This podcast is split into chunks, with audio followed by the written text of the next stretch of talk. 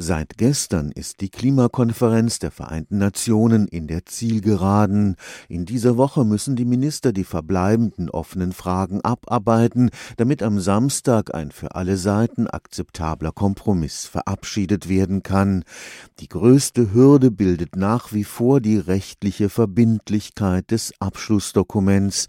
Kann man sich in Paris auf einen einklagbaren Vertrag einigen, wie es das Kyoto-Protokoll war, oder nur auf unverbindliche Absichtserklärungen. Etwa die Hälfte der 1400 Stolpersteine im Vertragsentwurf wurden in den Verhandlungen der vergangenen Woche ausgeräumt.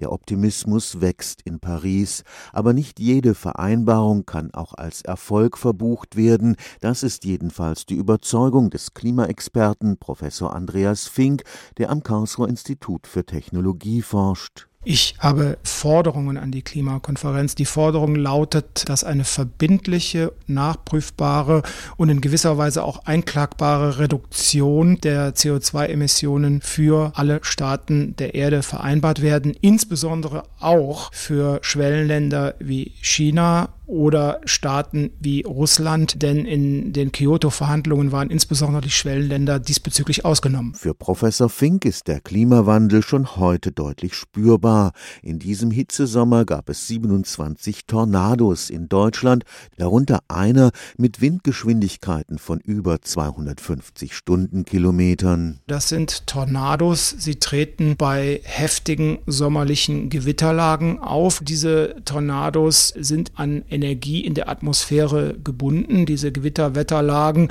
Grundsätzlich lässt sich sagen, dass mit einem wärmeren Klima mehr Energie in der Atmosphäre vorhanden ist. Das kann sich darin äußern, dass gehäuft diese Gewitterlagen mit Tornados im Sommer auftreten. Der Karlsruher Klimaexperte sieht Deutschland in einer besonderen Verantwortung.